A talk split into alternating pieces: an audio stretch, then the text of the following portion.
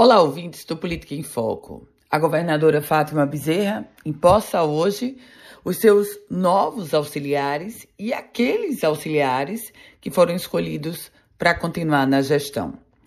Os últimos nomes foram definidos ontem pela governadora.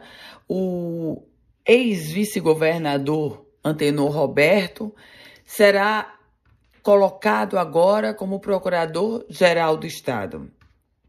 Muitas especulações aconteceram sobre o destino de Antenor Roberto, ele que é a principal liderança do PCdoB. E aí a governadora bateu o martelo com a ida de Antenor para a Procuradoria. Outro nome confirmado foi o de Jaime Calado, que vai continuar como secretário estadual de Desenvolvimento Econômico.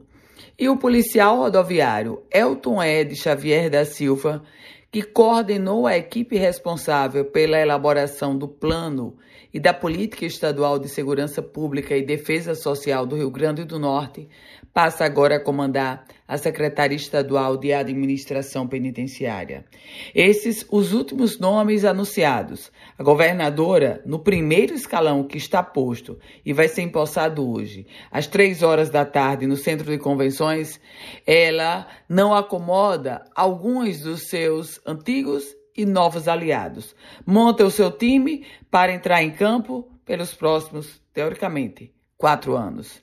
Eu volto com outras informações aqui no Política em Foco com Ana Ruth Dantas.